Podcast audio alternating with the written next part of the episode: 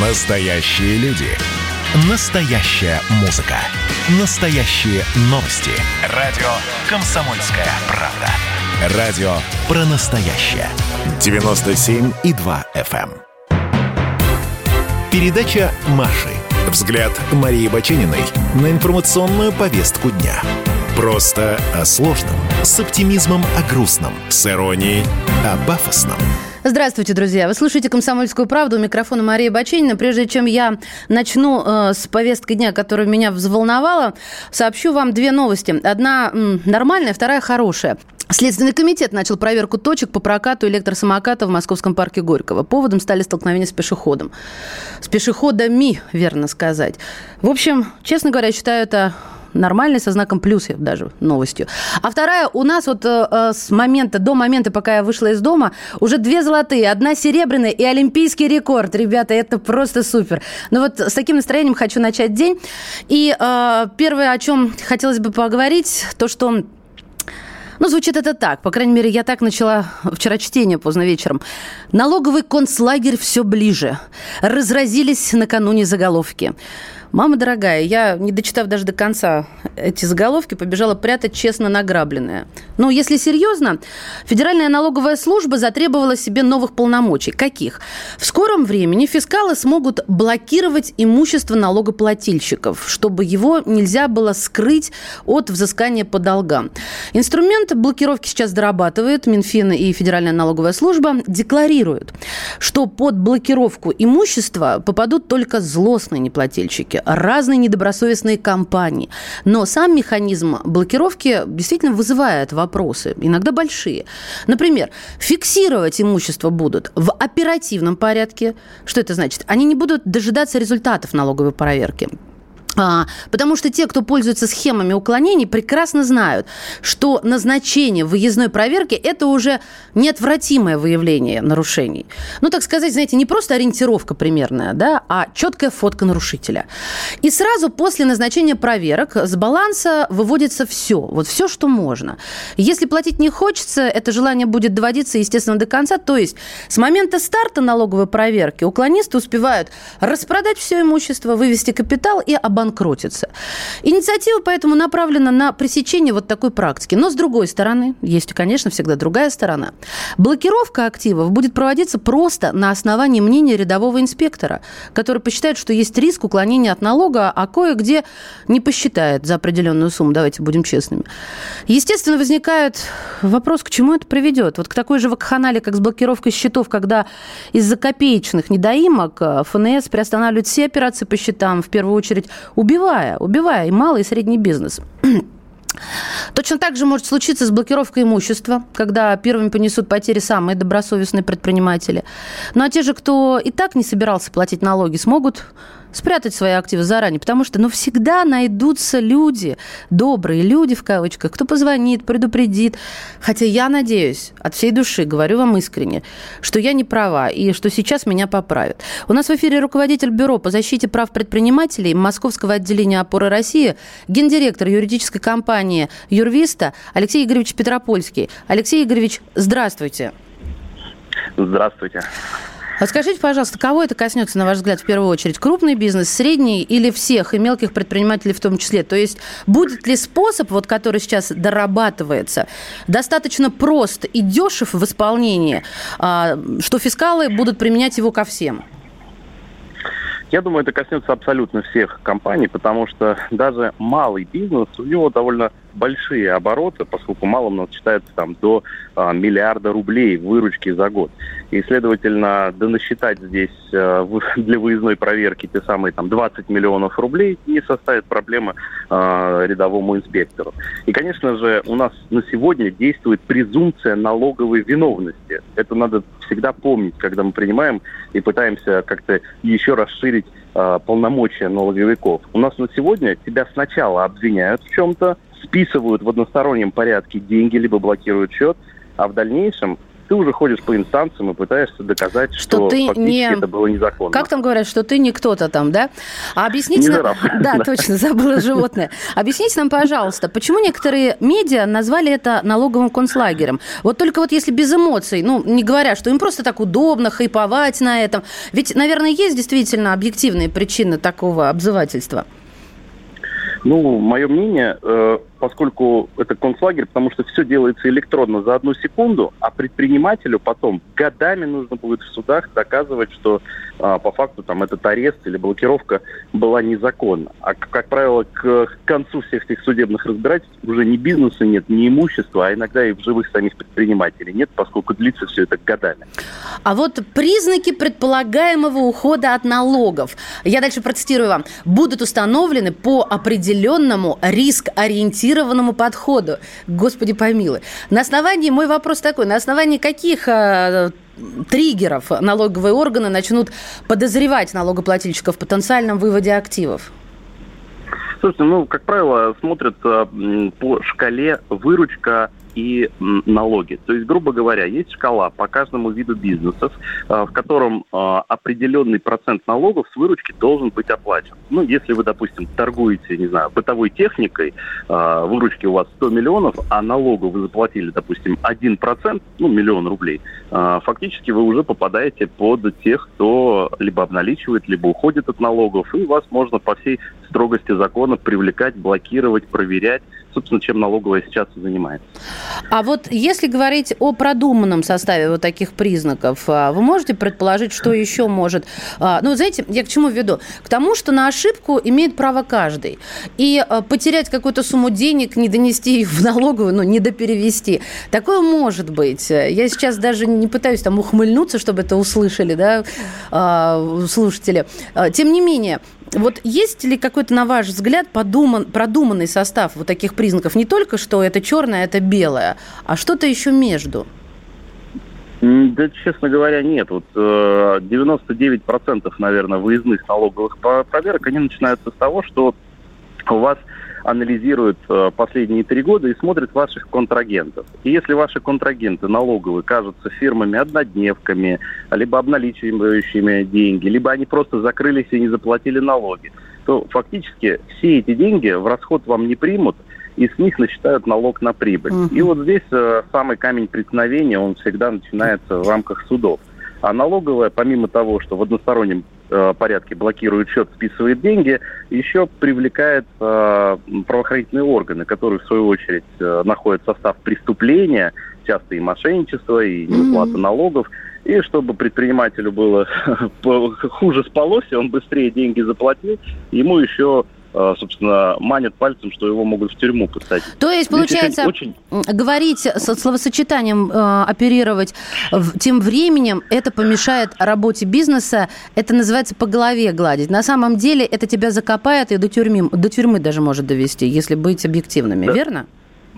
Да, и более того, а, налоговые лукавят, что все выводят и что все продают. В момент, когда у тебя происходит банкротство, а, назад отматывая три года, любую сделку могут признать недействительной. То есть любое имущество, которое вы реализовали за три года до а, банкротства, его можно вернуть. Но для этого же нужно ходить в суды, для этого нужно нанимать хороших юристов, а в налоговые их мало, и тратить на это время. А налоговая хочет, чтобы все по щелчку пальца а, блокировалось и реализовывалось. Ну, Но вы поймите, объемы-то какие? Обязаны. Ну, а, Алексей Игоревич, да. объемы какие? Ну, простите, страна большая, надо быстрее работать. Тоже мне не, не, не расслабляйтесь. Теперь поближе к земле, к нам, к простым людям.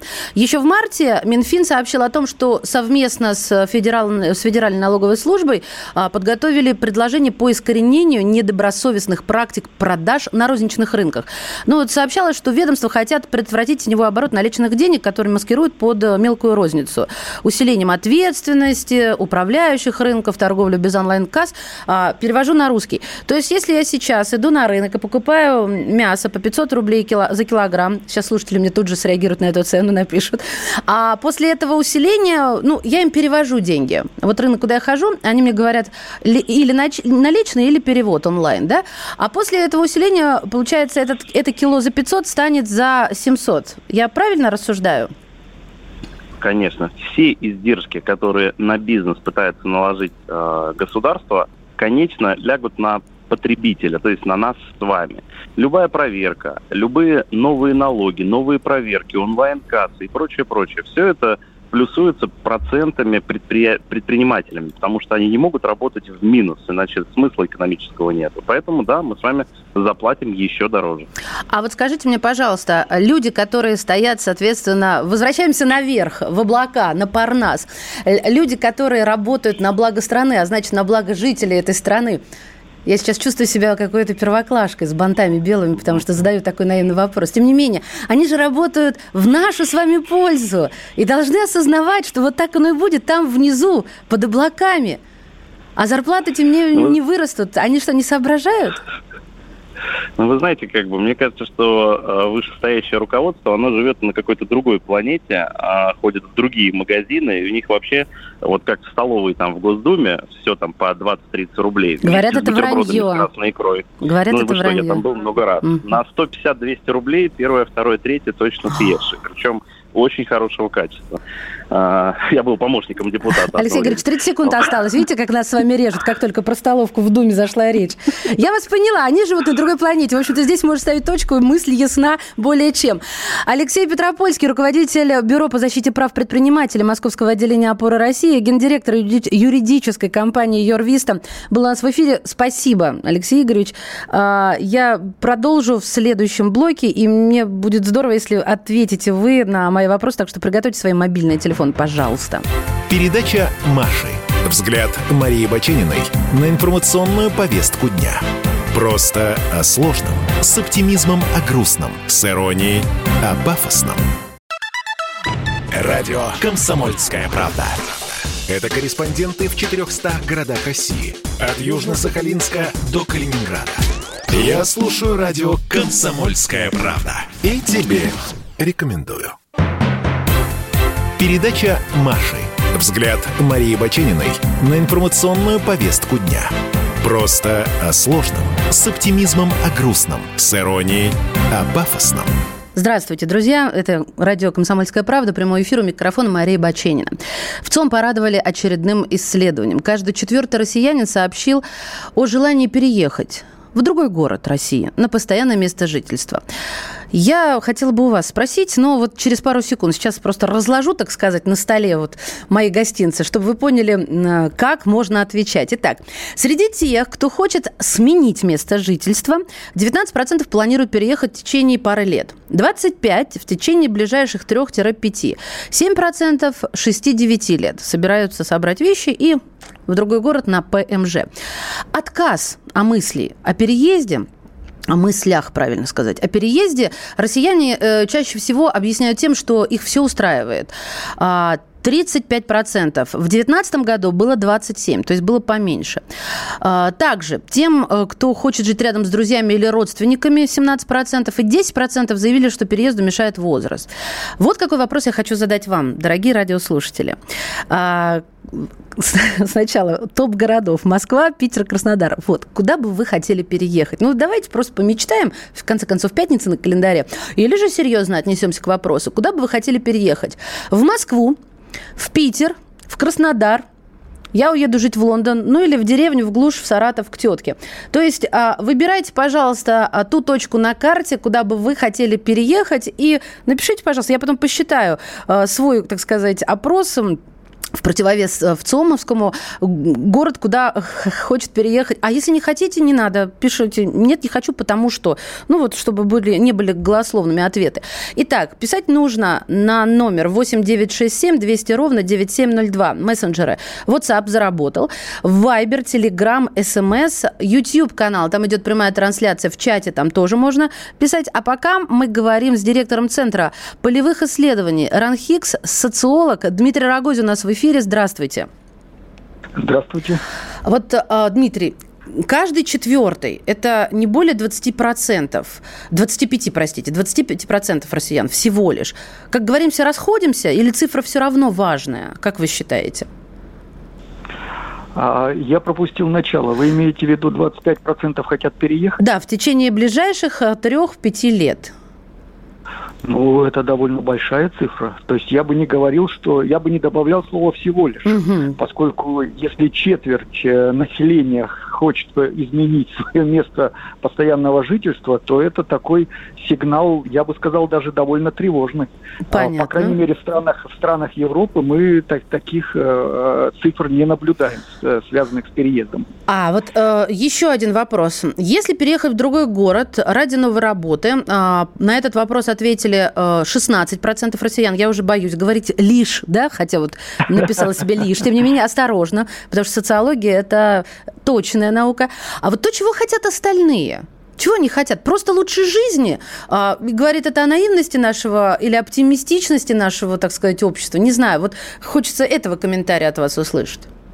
Ну, здесь очень опасно отождествлять э, от, э, такие ответы на вопрос э, с пониманием, чего действительно хочет человек. Скорее всего, здесь речь идет о, о том, от чего человек хочет избавиться, а что хочет преодолеть. Ведь если мы посмотрим за последние полтора года, у нас так или иначе в связи с коронавирусом резко упала мобильность люди меньше стали перемещаться. И раньше-то мы не могли сказать, что россияне много переездят и путешествуют.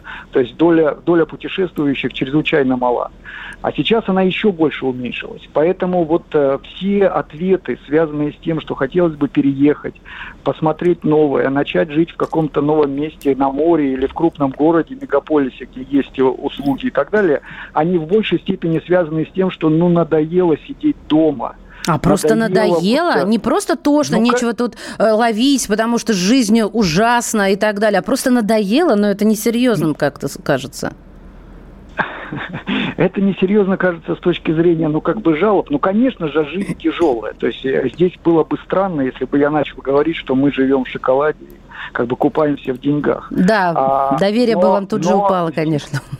Ну, здесь, здесь даже бы не доверие. Сказали бы, либо шутит, либо совсем какой-то с другой планеты Дмитрий, человек. вы с нашей но планеты, здесь... да. Да, продолжите, пожалуйста, извините, но, перевела. Но, но, но здесь чрезвычайно важно другое, что э, зазор между тем, хотелось бы переехать, и реальным переездом, он настолько громаден и закрывается столькими решениями, что он практически не осуществляется никогда. Угу. Но вот а, вы, вы а, отметили, что действительно в очень многих малых городах люди потеряли работу. Ну, негде работать. Но это замещается вахтовым способом работы. И мы вот видим, про Москву вахте... как раз сейчас хочу успеть спросить. Я, когда читала в ЦОМовскую страницу, подумала, какая часть желающих стремится переехать в нерезиновую Москву. И тут же вот э, следующий абзац. Я вас э, и всех слушателей посвящаю. Самые популярные российские города, куда хотели бы переехать наши сограждане. Москва 24%, Санкт-Петербург, Краснодар по 12%. Сравниваем с 2019 годом. Тогда в Санкт-Петербург против сегодняшних 12 хотели переехать 15%, а в Москву против сегодняшних 24 всего 8%. 8%. А в Краснодар всего 6%. Это почему так Москва сильно набрала популярность? Или это другие города просто потеряли популярность? А вот это странно. Я бы здесь сильно задумался, поскольку пандемия в большей степени как раз ударила по москвичам, и москвичи впервые задумались, что жить в большом мегаполисе не, не так уж комфортно, как в малом городе. И эти цифры в этом смысле противоречат данным нашим, которые мы получаем. А в связи с тем, что москвичи э, ну, просто стремятся выехать за город. У нас повысился спрос на, на вторичное жилье загородное, на дачи и так далее, и так далее. И в этой связи то, что так резко увеличилась доля россиян, стремящихся в Москву, которая стала некомфортным городом в связи с, э, с различными э, ограничениями, которые то, то вводятся, то отменяются, то есть создаются абсолютную неопределенность повседневной жизни, это, это довольно странно и требует, конечно, вот не такого сходу объяснения, а, наверное, дополнительного исследования. Это вызывает уважение. А вот смотрите, э, коронавирус, вы сказали, коронакризис э, сильно изменил рынок труда в стране, но трудовая миграция россиян из-за этого не выросла, потому что россияне, мол, мол, не желают массово заменять мигрантов, на физических сложных, грязных местах работы, стройки, например. Об этом а, полагают в Фонде исследования а, проблем демократии России. Вы с этим согласны? Но я бы здесь э, даже не говорил о том, что работа грязная или непривычная. Это вот такая не, несколько, несколько дискриминационный взгляд на, на мигрантов. В целом э, Россия, конечно, очень сильно пострадала именно из-за того, что у нас нет потоков мигрантов. Мы, мы как правило, их делим там высококвалифицированные какие-нибудь программисты и вот строители низкоквалифицированные. А в общем-то, если мы посмотрим на это не с точки зрения такой свысока, а действительно скажем, что вот этот столяр, маляр, плотник, каменщик, а это же ведь тоже высокой квалификации люди, которые приезжали к нам из вот стран Азии там, и Кав, э, Кавказских республик, не, не, не только Северного Кавказа. Вот. А, и, и в этом смысле здесь не столько даже вопрос в том, что люди э, наши не хотят идти на грязные работы, сколько у нас потеряно вот это профессии, специальности. Mm-hmm. А, у, нас, у нас действительно нет квалифицированных людей. Но вы же не будете звать к себе ремонтировать свой дом, там даже наклеивать обои люди, которые, э, ну, как бы руки не, не из того места у них. Это верно. А, хотите послушать, куда слушатели хотят? Я им дала, я им дала выбор. Я Давайте. буду так вот по городам. В деревню, ну, у меня был вариант, в деревню в, Глус, в Саратов к тетке. Так, в деревню, в деревню, Норвегия, Сингапур, Краснодар, Красноярск. Никуда не хочу, люблю свой город. Никуда не хочу на рыбалку. А можно куда-нибудь э, э власть переселить? Это спрашивают у меня из Москвы. Подальше от Москвы, э, в небольшой городок в Беларуси из Краснодара. И тут же из Краснодара люди дорогие, не, не приезжайте сюда, пожалуйста, в Краснодар. В последнее время время здесь вас не любят. Так, где пенсия вышла, выше, простите, в Москву едут не из-за льгот а, на пенсии, а здесь 10 лет сначала нужно прожить, чтобы вам тут же пенсию московскую дали. А, стараются купить угол. Надоела московская суета. Наверное, это в Дербент хочется переехать. Ну вот лучше синица в руках. Кстати, у нас еще есть минутка по поводу синицы. Есть ли исследование, когда человек, или насколько люди, как часто, когда они решаются на переезд, остаются удовлетворены своим решением и дальнейшим поступком? Э, это очень сильно зависит от э, самой мобильности людей. Мы действительно опрашивали людей, которые переехали в города, в другие э, за, за лучшей жизнью, работать или, или миграция учебная.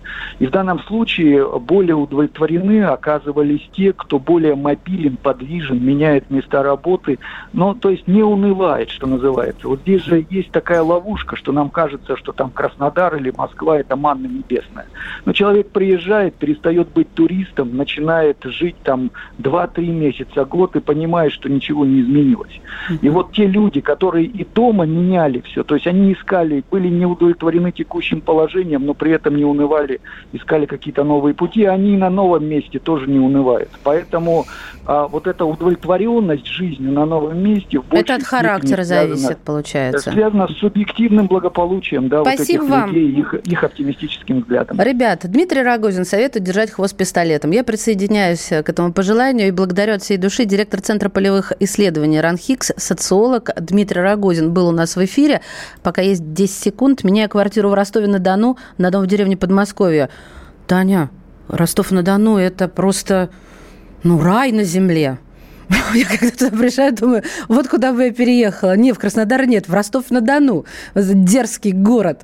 Серьезно, почему вдруг? Там же и климат, и деньги там вроде есть. Ну, может, я, конечно, что-то не понимаю. Радио «Комсомольская правда». Это самые оперативные новости. Я слушаю радио «Комсомольская правда». И тебе рекомендую. Передача «Маши». Взгляд Марии Бачениной на информационную повестку дня. Просто о сложном, с оптимизмом о грустном, с иронией о пафосном – Здравствуйте, дорогие друзья. Прямой эфир. Радио «Комсомольская правда». У микрофона Мария Баченина. Давайте я вам сразу напомню средства связи. 8 967 200 ровно 9702. WhatsApp, Viber, Telegram. YouTube-канал, там идет трансляция. YouTube-канал «Радио «Комсомольская правда». Передача Маши. Ну, на самом деле все просто. А, телефон прямого эфира 8 800 200 ровно 9702. Я э, произнесу сейчас имя и фамилию, и думаю, вы сразу вспомните, о ком я. Москвичка Алиса Теплякова. Так, Вспоминаете, да? Где-то уже слышали или сразу вспомнили. Ей недавно исполнилось 9 лет. Она сдала накануне дополнительные вступительные экзамены в МГУ имени Ломоносова, и об этом а, заявил ректор вуза Виктор Садовничий. Алиса поступает на факультет психологии МГУ. 9 лет. Про Алису Теплякову, для тех, кто так и не смог вспомнить, напомню. Э, про нее заговорили в начале июля, когда она сдала ЕГЭ. Статью они выпустили огромное количество изданий. Э, во всех материалах говорилось, что у девочки 6 братьев, э, и 6, 6 братьев и сестер, что она учится дома с помощью родителей. Папа преподает гуманитарные науки, мама точные СМИ стали на перебой писать, снимать сюжеты про Алису, называя ее гением, вундеркиндом. Семью и систему воспитания и семейного образования и хвалили, и ругали. А, Алису родители стали учить дома, потому что, как они объясняют, в систему образования девочка не вписалась. Я цитирую, в 4 года Алиса хорошо писала, читала, считала. По сути, уже знала программу первого класса. И мы хотели отдать ее в школу, даже писали просьбу президенту России. Ответ пришел, что, цитирую, в школу рекомендовано с 7 лет. Но у нас Алиса уже в 5 знала программу пятиклассников. Мы с супругой задумались, отдавать Алису через два года в первый класс или продолжить учить, ну, соответственно, дома. В общем, довели до логичного итога до сдачи ЕГЭ.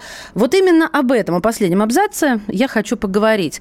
У нас на связи заслуженный учитель России, доктор педагогических наук, директор Московской школы номер 109 Евгений Александрович Ямбург. Евгений Александрович, здравствуйте. Здравствуйте, здравствуйте. Я начну с вашей цитаты, если позволите. А, Все-таки вот эти вундеркинды, из них не очень талантливые и успешные люди получаются потом годам к 25-30. Они так быстро, как ракета, взлетают и так же быстро садятся. Поэтому я бы не стала умиляться этой ситуации. Я хотела задать вопрос по поводу этих ваших слов. Почему? Разве да. можно утверждать, что все дети гении в итоге становятся обычными людьми, ну или серыми мышками? Давайте разведем понятие. Бывают действительно гении, а есть очень талантливые дети. Ну, гений, скажем, Моцарт, которого папа возил по всей Европе. Вот способности к музыке иногда очень рано, так сказать, мощные становятся. Есть с гениальными математическими способностями. Да, у Паскаля, Но например. Здесь, у Паскаля, например, да, они, конечно, не вписываются в любую систему образования. Но чаще мы имеем дело, имеем дело просто с очень талантливыми ребятами, и тут это вообще это большая беда. Мне эта история в общем расстраивает. Я с такими ситуациями встречался не раз за полвека работы в школе. Как правило, здесь очень серьезную роль играет, я бы сказал, такое неуемное честолюбие родителей. А у меня ну, здесь есть посмотрим. доп. вопрос. Я прошу прощения, что вклиниваюсь. Да. Вот я просто знала, да, что... Пожалуйста. Потому что эти строчки я, конечно же, читала, много материалов изучила вчера. Но разве можно... Да. Я просто мама десятилетнего парня. Разве можно, да. если у меня есть амбиция, а у меня раздутое эго, заставить ребенка сдать ЕГЭ, при том, что он не, сам не захочет? Нет, можно я продолжу все-таки? Да, понимаете? конечно. Я вам должен сказать, ну, давайте посмотрим будущее судьи. Вот эта маленькая девочка оказывается среди дяди и тети в МГУ. Тут два варианта. Ну, ей могут оказывать какое-то содействие, ее, если хотите, как-то опекать, и все равно будет чувствовать там себя неполноценной. Ибо я глубоко убежден, что понятно, что есть вещи какие связаны с когнитивной способностью, математику, все это может освоить ребенок, если есть такие способности. А, скажем, такие вещи, как великая русская литература, Толстой, Достоевский, для этого требуется и жизненный, и очень большой, если хотите, эмоциональный опыт. Это можно содержание пересказать, можно какие-то логические связи выстроить, но все равно человек в этом смысле не является достаточно зрелым. И понимаете, вот я все время об этом думаю. Э, ведь э, понятно, что ребенка нельзя тормозить. Но в таких случаях, у меня бывали такие случаи. Я вам должен сказать, что здесь просто должно идти довольно мощное расширение можно заниматься дополнительно музыкой, там, спортом, я не знаю, живописью. Я не, ну, э, я понимаю вашу угодно. мысль, она очень понятна. Да, да, да. Но у меня, я понимаете, просто, угу. да, я просто да, хочу да. сказать, я, я с вами согласна. Здесь я даже и пытаться спорить не буду, что ей будет дискомфортно, даже со спецпрограммой. Но а, мне хотелось бы услышать ваше мнение вот а, по поводу того, что одаренным детям в образовательной системе России нет места. С этим вы согласитесь? Нет, с этим я не соглашусь. Образовательная система России очень разная. И я вам должен сказать, ну, у меня адаптивная школа, у меня здесь все категории и ребята с заболеваниями, и даже есть онкологические дети со смертельными, есть филиал такие, и дети очень талантливые. Кстати говоря, я вам должен сказать, что вот, вот опыт показал за многие десятилетия, что вот ребята, которые лежат с болезнями, угрожающими для жизни, они очень мощные, очень волевые, часто очень талантливые. И в этом году все эти вот красные аттестаты получили не только дети здоровые, но и эти ребята. Это другая тема. Но я вам хочу сказать и другое. Понимаете, Надя Рушева долго не живут. Если Бог что-то одно дает, но что-то забирает. Ой. Вот на этой шкале Евгений да, Александрович, да, да. ну, ну да, ну совсем, ну про Надю Рушеву мне прям аж грустно сразу же стало. Ну, я Алисе а давайте ей желать. Она ну, же не болеет, не говоря, у нее же нет врожденного заболевания, как у Нади Рушевой. А тут другая история, понимаете? Вот есть такая шкала, извините, говорю вам как академик. Шизофрения и циклотемия. Мы все на этой шкале. Что такое одаренность? Это не обижайся, это не болит, это шизоидность. Есть другая сторона, циклоидность. Мы все на этой шкале, потому что граница между нормой и патологией, она очень и очень относительна. И поэтому здесь надо понимать, что эти дети имеют очень тонкую психическую систему. И Тут требуется мощнейшее сопровождение медиков, психологов, психиатров. Но смотрите, э, не только вот у меня же эта э, система работает, то есть есть эта служба специальная, с трудом я ее сохранил и разрушали все эти последние годы. Но вот смотрите, такой ребенок, если он не получил медаль на Олимпиаде международной, для него это трагедия, это фрустрация, это стресс если он получил четверку, и мы знаем эти ситуации, когда стреляли в учителя в элитных лицеях там, и так далее. Поэтому здесь требуется, знаете, как с хрустальной вазой с этими детьми. Я не буду с этим спорить, понимаю очень да, хорошо. Это, это одна, одна сторона. А другая? Дела. Поэтому, да. А другая заключается в том, понимаете, у меня, это моя личная биографическая особенность, я учился в середине прошлого века. У, нас, у меня был один друг, который, знаете, когда мы там ухаживали за девочками, бегали на дискотеке, он читал Достоевскую, Кавку.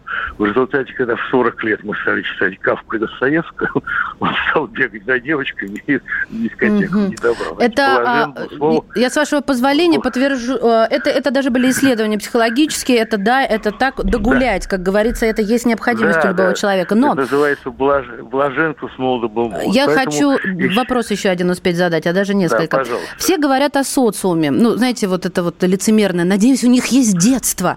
А, первое, я когда слышу задорный матерок где-нибудь около алкомаркета десятилеток, я с детством это не называю. И вообще, разве можно считать нормальным и полезным э, э, современный школьный социум в его правильном, полезном для развития ребенка понимании сейчас? Здесь это тонкий, сложный вопрос. Я как бы два аспекта хочу назвать. Я против гетто и всем детям жить вместе. Вот у меня, прошу прощения, одаренные учатся, и дети больные, и, и коррекционные дети, когда они вот сейчас только что вернулись в экспедиции по Волге, они работают вместе. Одни изучают там жучков, паучков, экологии, другие на веслах. Им все равно жить вместе, понимаете? Школа не на Луне. И это надо иметь в виду. Теперь по поводу матерка. Я вам должен сказать, что здесь можно то, что действительно развитое общество, они не могут этого не слышать. И вот говоря с подростками, у меня даже целая тема сидит, что мат надо заслужить. Это очень серьезное явление в культуре. Потому что когда у меня и дед воевал, и тесть воевал, и понятно, что они там не застали на здоровье с матушкой, но никогда при женщинах и детях они себе этого не позволяли. И я вспоминаю, как где-то в 2000 году встречались два великих человека. Это писатель Астафьев, который трагический опыт приобрел на войне, и Жонов, который сидел 16 лет. Там все время шло запикивание. Но они имеют это права. А подросток грязно ругающийся не имеет. И об этом надо разговаривать и не делать, не поджимать губки, не быть ханжой. Потому что, скажем, у нас есть в 10 классе в программе «Один день Иван Денисович», а там выражение «смифуёчки», «маслица фуяслица». Тихо, Значит, тихо, тихо, нас надо... прикроют. Евгений Александрович, вы-то продолжите работу, я, а мне детей я кормить. Стоп, я цитирую Солженицына. Хорошо, сноска. Надеюсь, услышат да, в Роскомнадзоре. Да, да, да. Я к тому, что врать не надо. Я поняла. Я вас поняла. Да. Ну. Спасибо вам большое за, за ваши мысли в эфире и опыт, да, с которым вы, которым вы поделились. Спасибо большое. Евгений Александрович Ямбург, заслуженный учитель России, доктор педагогических наук, директор Московской школы номер 109. Ну, это остается 20 секунд, я добавлю. У меня, я сейчас о старшем только говорю, потому что он школьник. Он нет, мы про гениев сейчас уже закончили. Он человек э, с синдромом дефицита внимания. Таких детей огромное количество вот в его поколении. Вот к ним система не готова. Если говорить о каких-то отдельных школах, да. Меня все время э, понукают частной школой, но система не готова. Что же мне делать-то, ребят? Вот так. Передача Маши. Взгляд Марии Бачениной на информационную повестку дня. Просто о сложном, с оптимизмом о грустном, с иронией о пафосном. Радио «Комсомольская правда». Это самые прослушиваемые аудиосериалы. Я слушаю радио «Комсомольская правда». И тебе рекомендую. Передача Маши. Взгляд Марии Бачениной на информационную повестку дня. Просто о сложном, с оптимизмом о грустном, с иронией о пафосном. Здравствуйте. Передача... Ой, чуть было не сказала передача данных. Передача Маша, да. Ну, все перекликается. Прямой эфир, радио «Комсомольская правда». 8 967 200 ровно 9702. WhatsApp, Viber, Telegram-канал. И YouTube-трансляция идет. По данным аналитического ресурса «Чек Индекс» у нас любят называть так пафосно. Число арендованных номеров в гостиницах и отелях России по сравнению с летом 2020 года выросло, внимание, на 295%. Это в 4 раза. По сравнению с летним периодом 2019 года, когда в мире еще не было пандемии коронавируса, число снятых номеров, внимание, увеличилось на 14%. Выше всего средний чек затрат на отели в 2021 в Санкт-Петербурге, Краснодарском крае, в Крыму более 23 тысяч рублей. Я сейчас не буду о том, мол, еще говорят, что жить стали плохо. Я просто, друзья, как представлю, что ты вырвался куда-нибудь в Турляндию, а теперь сидишь в палатке вместо отеля, потому что эвакуировали тебя из-за пожаров. Я как представлю, что дышишь ты этим смогом, а с потолка на тебя пепел. И вообще, природа потихоньку сходит с ума. Турция горит из-за жары, и каждый день мы слышим, я уж без подробностей день здесь, э, мы видим в Инстаграме фотографии на фоне пылающих каких-то задников. А в Бразилии выпал снег, Волна холода достигла э, в Бразилии в среду в некоторых районах самого южного штата страны Рио-Гранди-де-Сул. СМИ что еще сообщают? В среду выпал снег как минимум в 13 городах штата, а в некоторых районах прошел и град. На Аляске там тоже небольшой апокалипсис. Вчера утром случилось землетрясение около побережья Аляски, которое было зафиксировано а, в четверг, стало самым сильным в Северной Америке с 1964 года. Чуть раньше посмотрим, ну что мы только вчерашним днем. 26 июля мощная буря накрыла китайскую провинцию Ганьсу, а, песчаная имеется в виду.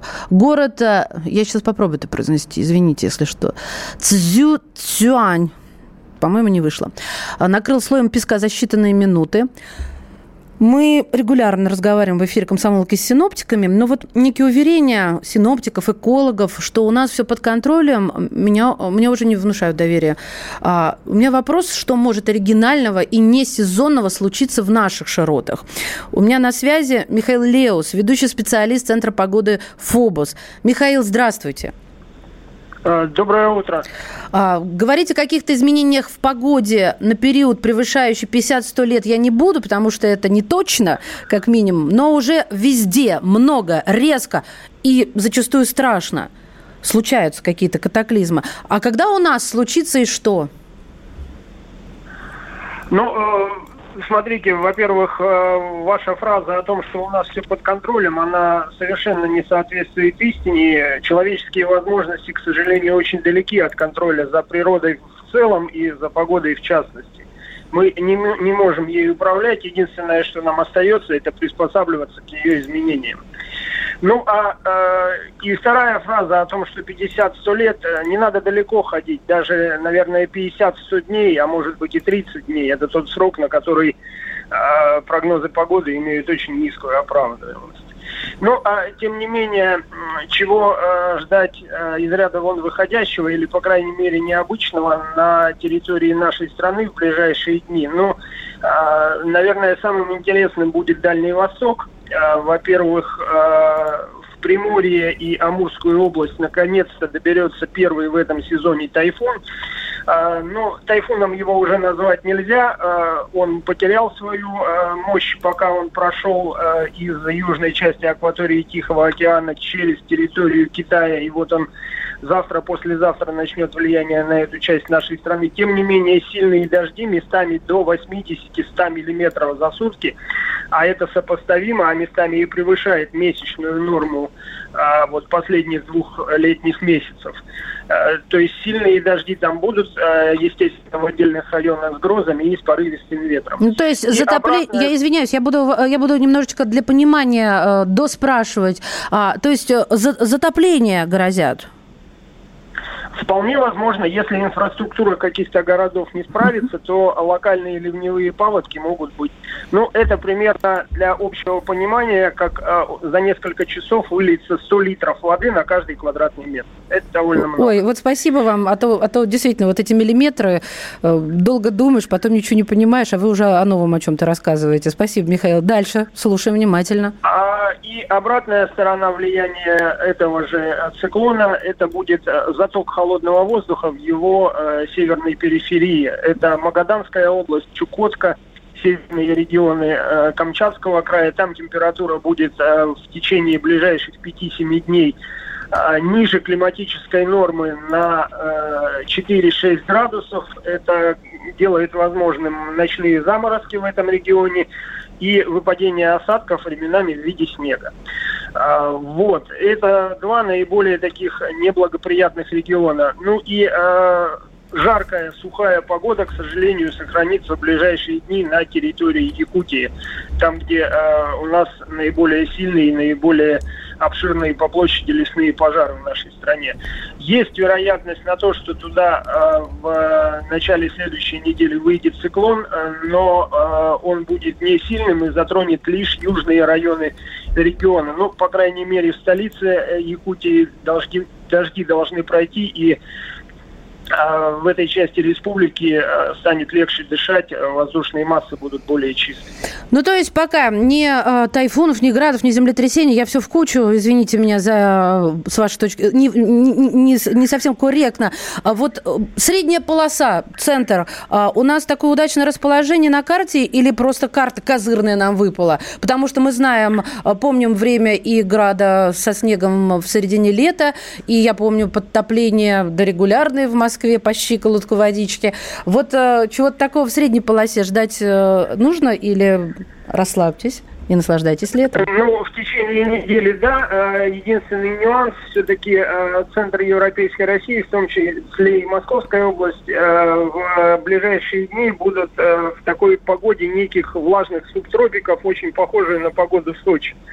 У нас практически каждый день есть вероятность э, локальных дождей, местами с грозами, но, как говорится, без фанатизма какого-то большого количества осадков эти ливни не принесут.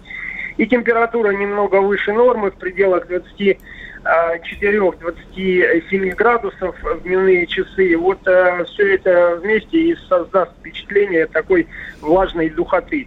Ну а в целом для вот э, на конца июля, начала августа очень комфортная погода э, в центральной части Европейской России. А если вы вспомнили про наводнение, в том числе и столицы, то тут э, я очень со многими не соглашусь, что причиной этих наводнений является погода. А, то же самое можно говорить и о э, трагедии, которая случилась в Германии вот э, вдоль э, этого Рейна. Когда, угу. Вышел из берегов и столько, да, трагедия, да, слушаю. Да. поводу, э, кому интересно, можно поискать в интернете мнение э, гидрологов, архитекторов, как наших, так и самих немецких, которые говорят о том, что безумное уничтожение лесов а, в, а, у берегов Рейна. Застройка, опять же, бесплановая э, домами э, всех этих вот э, окрестностей. Закатывание в асфальт практически нигде не осталось зеленой травы и тому подобное, вот э, за последние 10-20 лет и привело к тому, что мы видели. А, плюс э, постепенное и постоянное снижение выделяемых средств на контроль за состоянием различных гидрологических сооружений в этом регионе. О, вот да, средства были в Германии привели. потрачены на мигрантов, а, выделены как раз вот на эти вещи, а сейчас они расплачиваются. Михаил, спасибо. Это важная точка зрения. Люди вот э, тоже волнуются, почему наши самолеты тушат э, тур, турецкое побережье, а, а не наши леса. Но, честно говоря, у меня ответа на этот вопрос нет. Михаил Леус, ведущий специалист Центра погоды ФОБОС, был в нашем эфире. Сегодня пятница. А, давайте хотя бы вот воодушевимся календарем. Ну, серьезно. Даже если вы завтра работаете, все равно выходные – это совершенно иные ощущения. Я с вами прощаюсь до понедельника. Если ничего не изменится, я надеюсь, что все пройдет в штатном режиме, и у нас будет еще больше медалей. Ваша Маша. Передача Маши. Взгляд Марии Бачениной на информационную повестку дня. Просто о сложном, с оптимизмом о грустном, с иронией о пафосном.